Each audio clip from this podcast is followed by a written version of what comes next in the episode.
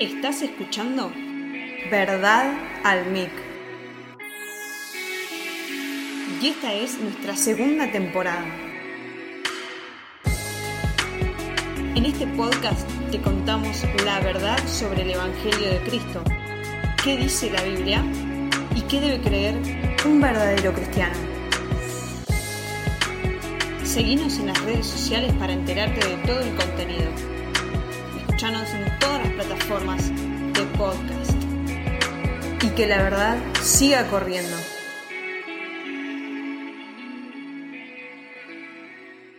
Hola, hola, ¿qué tal a todos? Bienvenidos una vez más a Verdad al Mic en su segunda temporada, en la continuación de esta segunda temporada.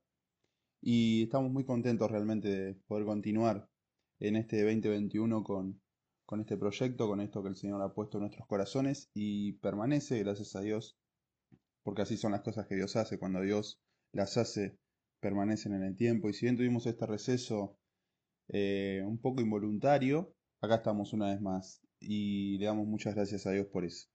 Eh, no queríamos empezar con este tema sin antes pedirle disculpas a, toda la audiencia porque habíamos dicho en el último episodio publicado eh, que la idea era continuar con las doctrinas de la gracia y que un hermano nuestro pueda estar enseñándola junto con nosotros, pero no se ha podido, realmente eh, no, no hemos hallado los tiempos por una cosa o por otra, entre otras cosas, el nacimiento de, mi primer hijo, eh, la facultad, etcétera, etcétera. La verdad que fueron momentos y un fin de año movido, así que no pudimos continuar, pero eso no quita que nosotros no tengamos que pedir perdón por haber comprometido nuestra palabra y eh, que muchos de ustedes quizás estén esperando esta continuación y llegue dos meses después. Por ahí para los que escucharon el episodio, el último episodio hace poquito, bueno, eh, ya siguen en la carrera y eso es bueno, pero aquellos que quedaron esperando, eh, creemos que no es bueno eso, así que queríamos pedirles disculpas antes que nada. Y por otro lado, bueno, esto demuestra que nosotros podemos tener planes y deseos y aunque sean en sí mismos buenos, como es el hecho de llevar la palabra de Dios, es Dios el que determina los tiempos, es Dios el que determina las formas y, nosotros debemos someternos a eso y Dios así lo ha querido Así que esto demuestra vez más que Dios es el soberano, que Dios es el que eh, lleva adelante eh, toda la historia de nuestra vida. Él determina cómo, cuándo, dónde y por qué van a ser las cosas. Y así lo hemos visto. Así que los animamos siempre a seguir confiando en la gracia de Dios. Y mientras Dios permita y quiera en sus tiempos, nosotros vamos a continuar con esta segunda temporada para después, bueno, estar preparando Dios mediante Dios quiera la tercera temporada, que te animamos a que te quedes porque va a ser algo muy bueno, muy práctico para nuestra vida, eh, lo que tenemos que preparar todavía, pero que ya tenemos la idea en el horno, por decirlo así. Así que quédate con nosotros para también lo que va a ser la, la tercera temporada, Dios mediante. Muy bien. Lo que vamos a presentar entonces eh, en, esta, en esta continuación de temporada son las doctrinas de la gracia, que ustedes ya pudieron leer algo de, esto en, en, las redes. Y la idea es, bueno, a partir del manual de teología de, del señor Roger Smelling, llamado Sí Jesús, que él lo da como una introducción a la doctrina de la gracia. Si ustedes tienen la oportunidad de descargarlo en su teléfono y leerlo, van a poder ver que es mucho más que una introducción. Y si esa es la introducción, imagínense todo lo que hay que decir.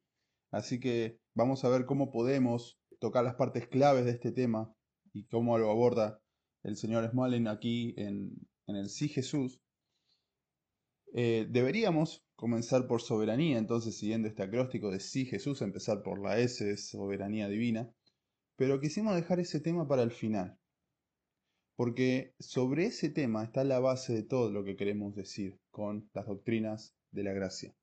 Eh, entonces queríamos dejarlo para el final, para que cuando lleguemos a ese episodio, veamos por qué Dios puede y hace lo que hace básicamente porque Él es soberano, pero vamos a ver qué significa que Él sea soberano y por qué Él es soberano. Así que lo vamos a dejar para el final. E inclusive este tema de incapacidad total humana, los que han escuchado el último episodio, va muy de la mano, porque decíamos con solo a Dios la gloria, que Dios merece la gloria por la salvación, dado que Él es el autor de la salvación, Él es el que la inició, Él es el que la sostiene y que la va a culminar hasta el último día. Él lo hizo todo. Nosotros somos totalmente pasivos en el acto de que Dios nos elija, nos quiera salvar y nos dé a Jesucristo y nos lleve a la gloria eterna.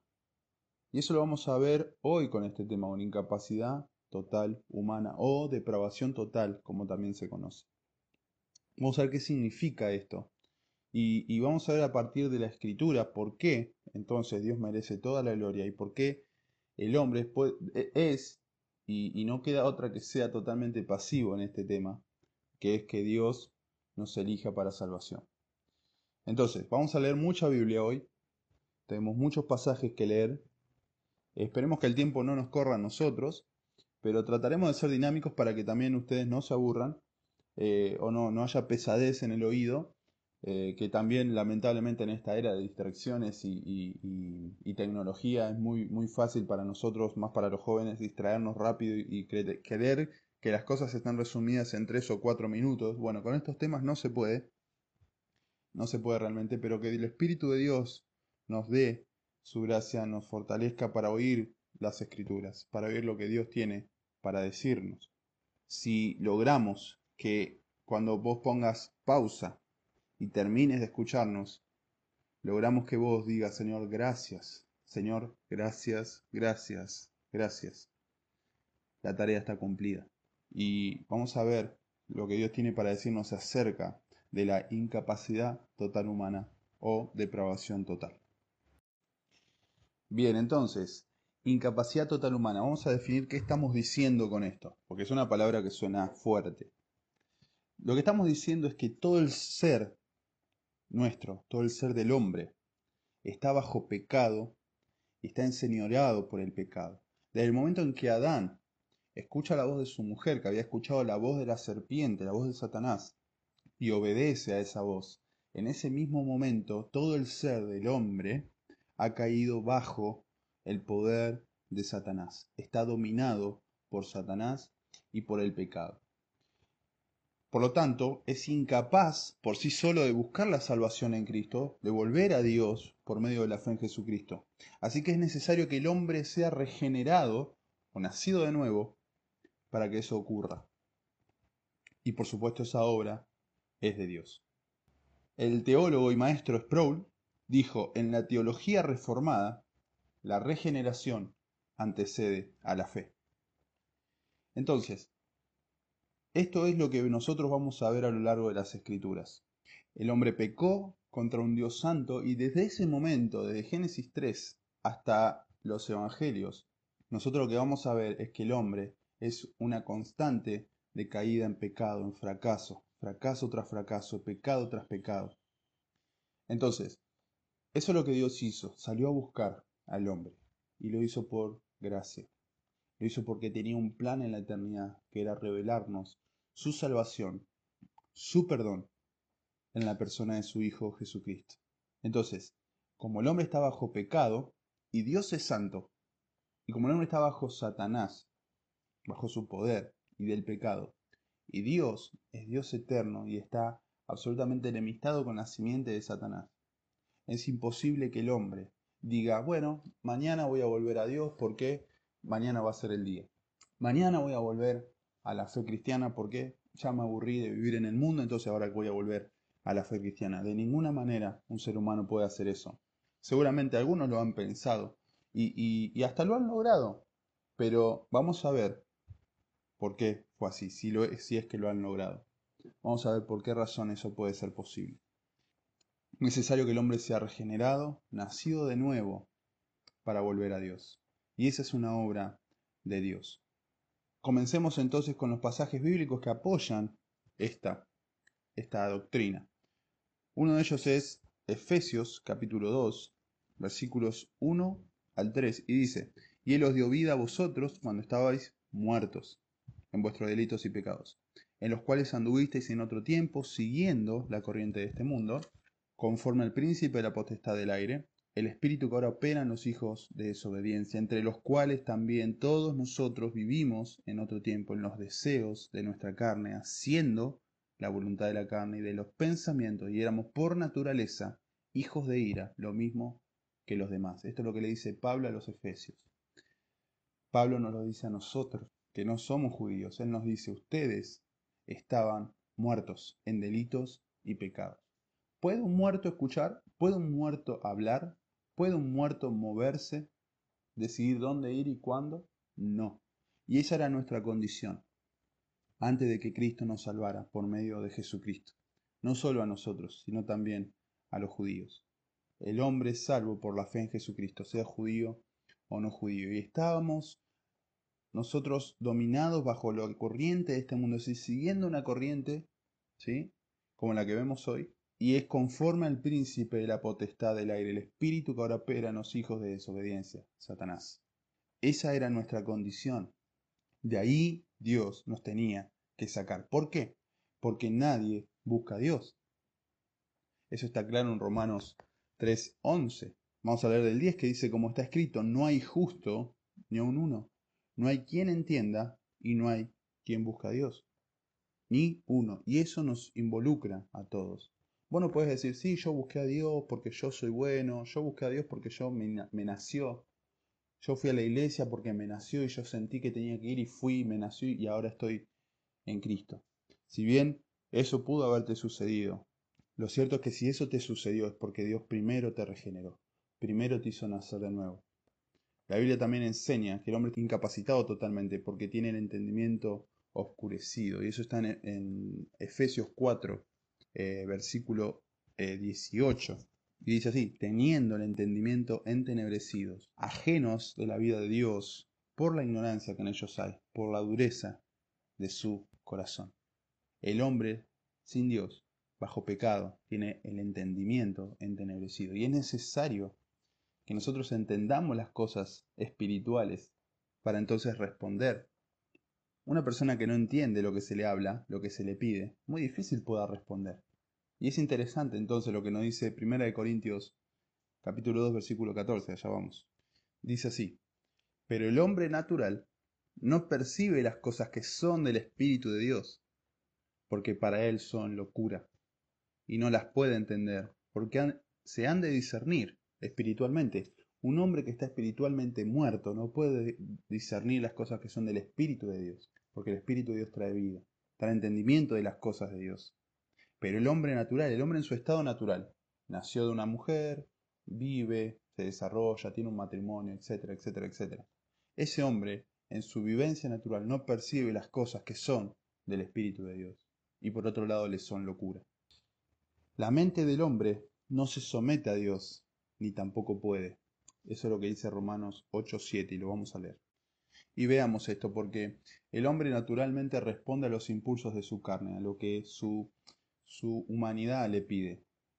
Entonces, Miren lo que dice Romanos 8:7. Por cuanto los designios de la carne son enemistad contra Dios. Dice, porque no se sujetan a la ley de Dios, ni tampoco pueden. O sea, los designios de la humanidad, del hombre, son enemistad contra Dios. ¿Por qué? Porque no se someten a la ley de Dios, pero tampoco puede. Por otro lado, Colosenses 1.21 nos dice que el hombre es enemigo de Dios. Vamos a leerlo. Él dice, y a vosotros también, que erais en otro tiempo extraños y enemigos en vuestra mente, haciendo malas obras, ahora os ha reconciliado. ¿Quién? Cristo. ¿A quiénes? A nosotros que éramos extraños para Dios. Y no solamente extraños, éramos enemigos de Dios en nuestra mente, hermano, nuestros pensamientos estaban en contra de Dios. Segunda de Corintios capítulo 4 versículo 4 nos dice que el entendimiento de los incrédulos ha sido cegado por Satanás para que no le resplandezca la luz del Evangelio. El hombre natural está cegado por Satanás. Como está bajo su dominio, Satanás lo ciega para que no le resplandezca la luz del Evangelio. Aunque le pueda resplandecer delante de sus propios ojos, como está ciego, no lo puede ver.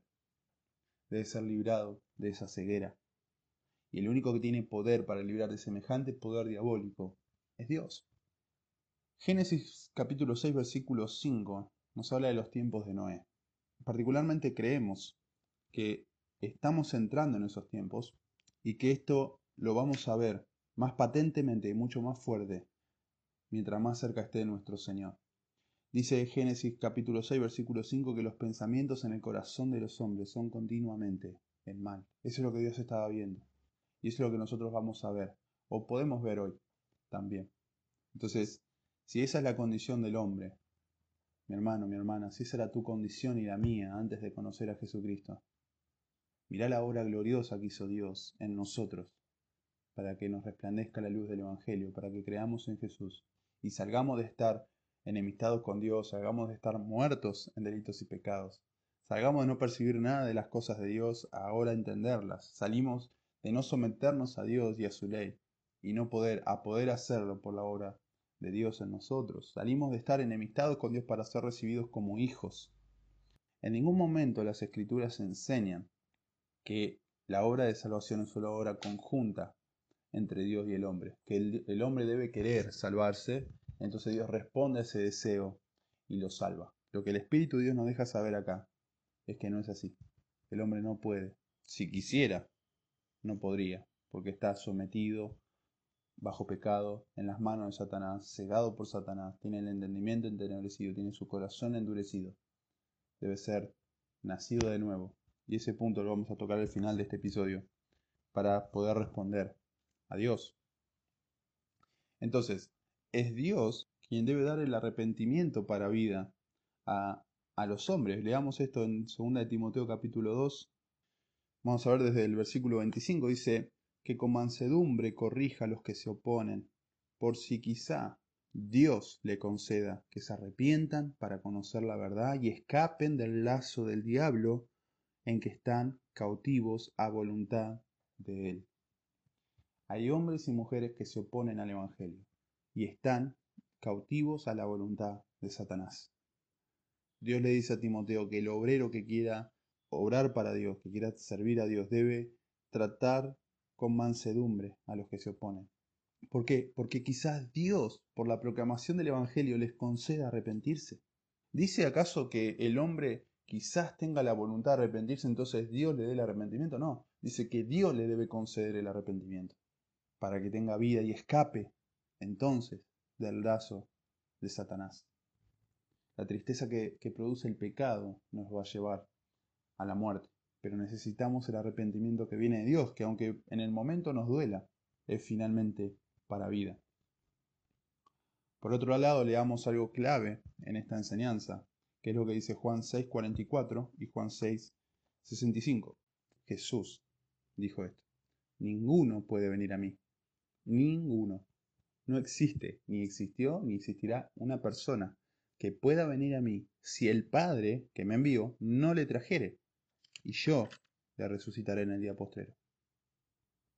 Nadie, absolutamente ningún ser humano, ni niño, ni hombre, ni adolescente, puede ir a Cristo, reconocer su pecado, pedir perdón, arrepentirse, volverse a Dios, si el Padre que envió a Jesucristo para que nos salve no le lleva. Y la versión original dice si no le arrastra. ¿Y cuándo nosotros tenemos que arrastrar a alguien? Cuando esa, esa persona se está resistiendo. Y en el versículo 65 Jesús dice, por eso os he dicho que ninguno, lo repite, puede venir a mí, si no le fuere dado del Padre. Había muchos discípulos ahí que estaban escuchando a Jesús, mucha multitud que estaba escuchando a Jesús.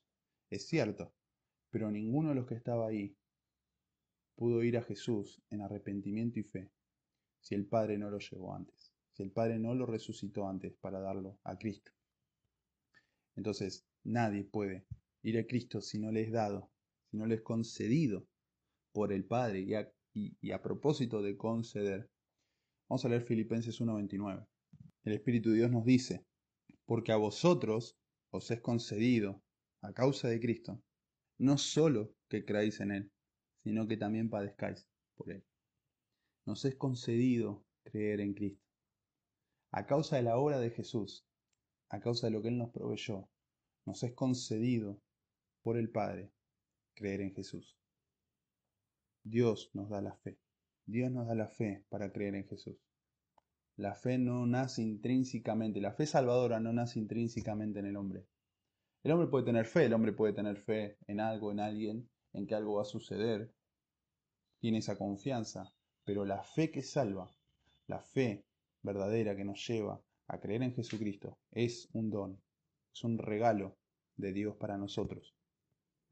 Y dado que el hombre no la busca, dado que el hombre no la quiere, porque eso es lo que leímos, bueno, a Dios le place dar, porque Dios en su misericordia lo hace. Eso es lo que dice Efesios 2, versículos 8 y 9, ¿no es cierto? Porque por, gracia sois salvos por medio de la fe, y esto no es de ustedes, esto no se lo adjudiquen ustedes. Esto es un regalo de Dios y no es por obras para que nadie se jacte.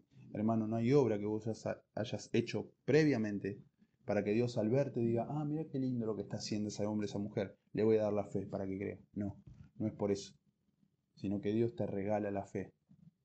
Ahora bien, hay un, punto clave en esto, y es entonces dónde queda el libre albedrío, o sea, dónde queda eh, la libertad del hombre de, elegir entre Dios o no, de elegir eh, si creer en Cristo o no.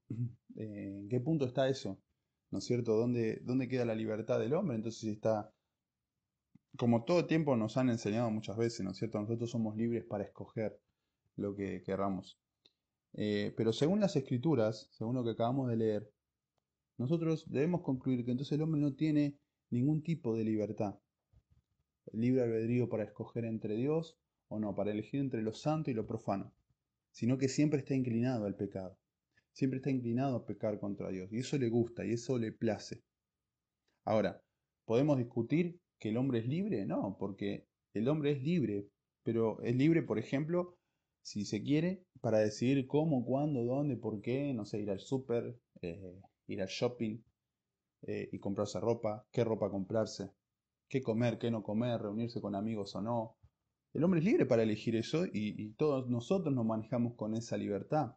Ahora, todo eso nosotros lo elegimos conforme a nuestras preferencias. Si, si a vos no te gusta el color verde, y difícilmente vos te den a elegir entre el verde y, no sé, el rojo, y vos pientes tu habitación de verde, porque no te gusta el verde.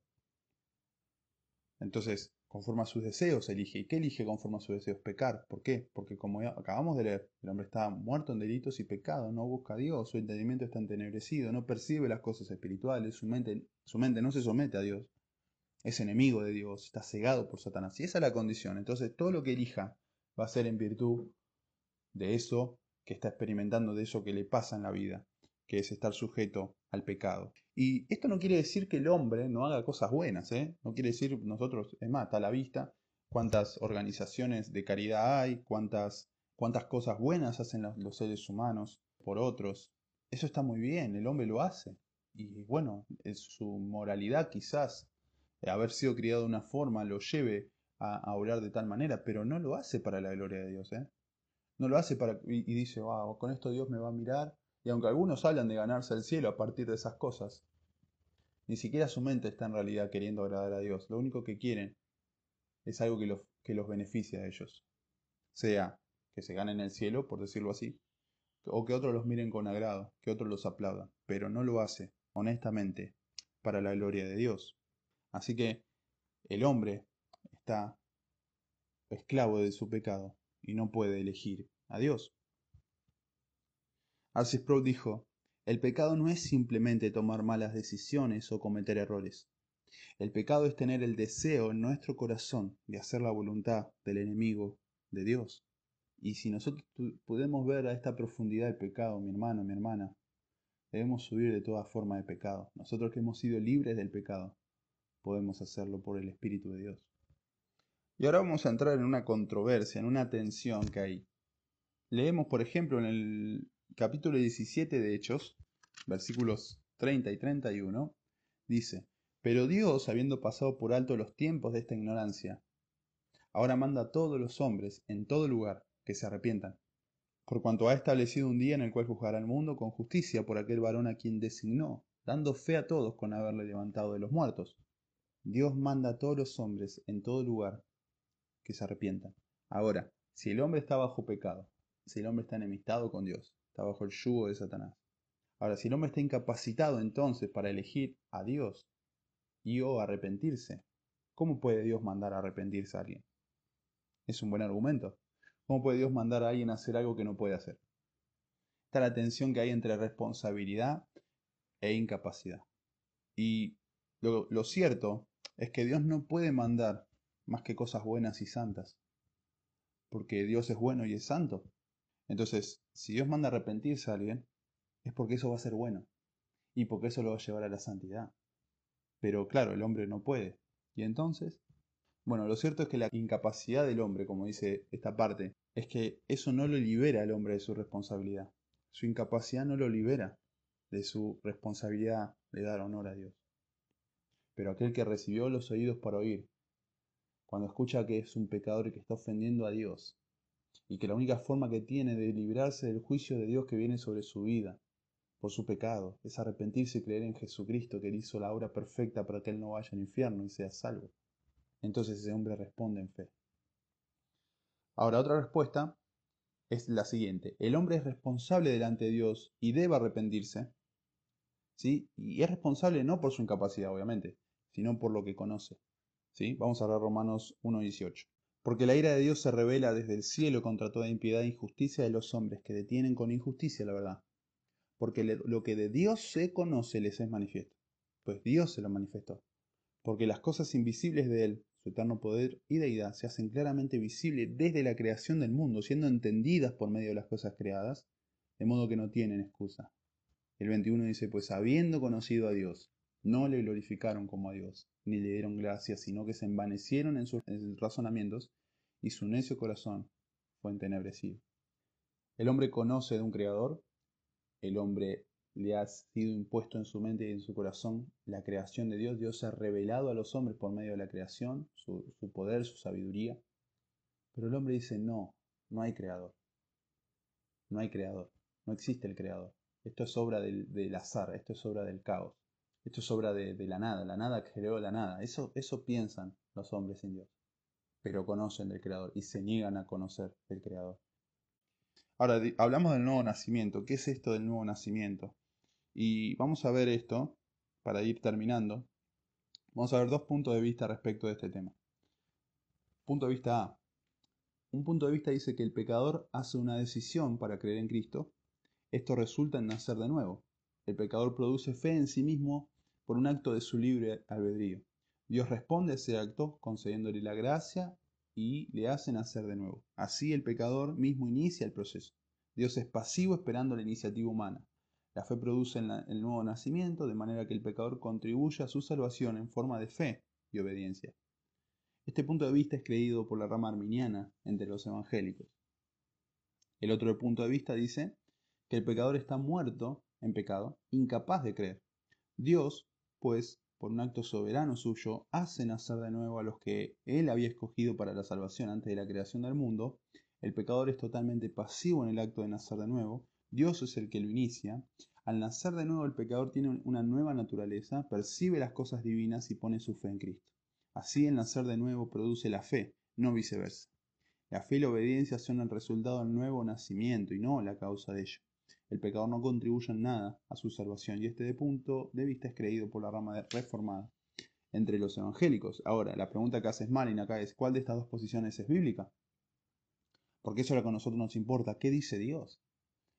Y, lo cierto es que a nosotros nos gusta la idea de ganarnos las cosas, nos gusta la idea de creernos buenas personas, de que nosotros podemos y, que en virtud de lo que nosotros vayamos haciendo, bueno, Dios va a mirar y va a pesar en la balanza y finalmente el día del juicio nos va a salvar porque hicimos las cosas bien.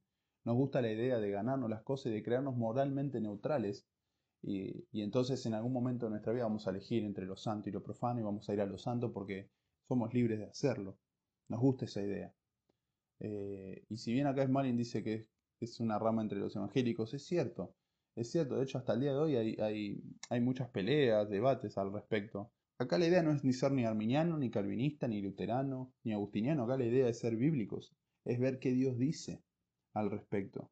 Y si lo que Dios dice coincide con lo que, eh, o mejor dicho, la opinión de Calvino está de acuerdo a las escrituras, bueno, entonces vayamos a la escritura y dejemos que la escritura forme nuestro pensamiento, no nuestras emociones, nuestro intelecto, lo que a nosotros nos parece, sino lo que la Biblia dice, porque la Biblia es la verdad objetiva de nosotros. Entonces, bueno, nosotros leemos en Juan 3.3, por ejemplo, que Jesús le dice a Nicodemo, si no nacieres de nuevo, no puedes ver el reino de Dios. O sea que primero debes nacer de nuevo para ver el reino de Dios. Si vos viste el reino de Dios en Jesucristo, es porque Dios te hizo nacer de nuevo. En Jeremías 24 y en Ezequiel 16 y 36 nosotros vemos el nuevo pacto. Dice que Dios dará un nuevo corazón, Dios dará una nueva mente, Dios dará un nuevo espíritu para que le temamos, para que andemos en sus mandamientos, para que no nos apartemos de él. Dios lo está haciendo. Dios lo hace, todo. En ningún momento dice, entonces Dios se pone de acuerdo con el hombre que se quiere arrepentir y le da un no. No. Es Dios el que le da el nuevo corazón, le da el arrepentimiento, le da la fe, le da un nuevo corazón, una nueva mente, un nuevo espíritu. Y lo hace nacer de nuevo. Entonces, Jeremías 24:7 dice que Dios dará un corazón para que le conozcan. Dios lo hace. Dios nos da un nuevo corazón. En Ezequiel 36 dice que Dios nos dará un corazón para que lo obedezcamos. En Santiago 1.18 dice que Él de su voluntad nos hizo primicia de sus criaturas. Los primeros, las primeras cosechas, ¿no? De su, de su creación. Él nos hizo así. Y en el Salmo 65 dice que somos escogidos por Dios para ser atraídos a Él. Vos podés repasar estos pasajes y ver por vos mismo, porque es la idea también que vos vayas a las escrituras y analices por vos mismo si esto que estás oyendo es de Dios o no, como hacían los hermanos en Berea y en Hechos 17. Eh, y es interesante que Juan 1.13 nos habla de, eh, en el versículo anterior, ¿no es cierto?, los que le recibieron, los que creen en su nombre, le dio potestad de ser hechos hijos de Dios. Y el 13 dice, los cuales no son engendrados de sangre, ni de la voluntad de la carne, ni de la voluntad de varón, sino de Dios. Los que nacen de nuevo, los que pueden ver a Cristo y arrepentirse y confiar en Él, y ser hechos hijos de Dios, nacen de Dios. No nacen de la voluntad humana, no es porque el hombre dice, ah, yo hoy voy a ser un hijo de Dios, o no, de acá a 10 años voy a ser un hijo de Dios. No, no, no, Dios los hace nacer como sus hijos. Y para ir finalizando entonces, todos aquellos que tienen la fe verdadera, que fueron destinados por Dios van a ser salvos. Dios da la fe para que creamos. En Hechos 13:48 dice, dice eh, Lucas ahí, y creyeron todos los que fueron ordenados para vida eterna. Y los que no, no creyeron. Hechos 18:27 dice que por la gracia habían creído los hermanos. Por la gracia. En gracia, por la gracia de Dios, por un favor inmerecido de Dios, Dios le da la fe para que crean y se salven. Hebreos 12 dice que Jesús es el autor y consumador de la fe, no el hombre. Jesús es el autor y consumador de nuestra fe. Como leíamos en Juan 6:65, es dado por el Padre ir a Cristo. Y eso es algo que es maravilloso, la obra de Dios en nuestra salvación. Muy bien, entonces hasta acá el episodio de hoy, bastante más largo que los demás, pero si ustedes pueden tener este manual, este, esta introducción a la doctrina de la gracia, hay mucho que decir demasiado que decir y no nos alcanzaría ni una hora siquiera de, programa. La realidad es que, hermanos, si nuestra salvación quedara en nuestras manos, pronto pereceríamos.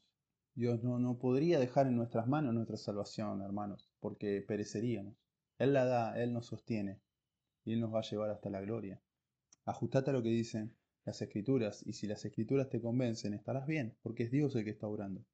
Ahora, si vos preferís quedarte con tu pensamiento, con tu forma de ver la Biblia y decir, bueno, para mí la Biblia me dice esto, eso no podés hacer, porque la Biblia dice una cosa y nosotros debemos leer lo que, lo que dice la Biblia, no lo que me dice. Lo vuelvo a repetir, tenés preguntas, dudas, consultas, escribinos, no te quedes con eso, no te quedes con tu pensamiento. Ahorita el debate, si querés debatir, debatamos, porque eh, no es bueno quedarse con una postura y decir, no, yo creo esto, listo, y me muero con esto. No, mi hermano, porque no sea que Dios te esté hablando y vos estés endureciendo tu corazón al Señor. Entonces Dios el que hace obra en nosotros. Por eso toda la gloria sea a Dios por la salvación. Toda la gloria sea a nuestro Jesucristo que nos vino a salvar. Hasta acá entonces el episodio de hoy. Te invitamos a que lo compartas, que lo, compartas con quien vos quieras. Y te esperamos entonces la próxima semana para continuar con estas doctrinas de la gracia. Soy Brian Delfino y no te olvides de seguirnos si querés ahí en, Instagram, en Facebook, en, nuestro blog, para, enterarte de todas las novedades, para ir leyéndonos, escuchar la primera temporada. Y, si te perdiste la primera parte de la segunda temporada, también ahí tenés los enlaces. Hasta pronto. Esto fue Verdad al Mic. No te pierdas el próximo episodio de esta segunda temporada. Nos escuchamos en el próximo podcast.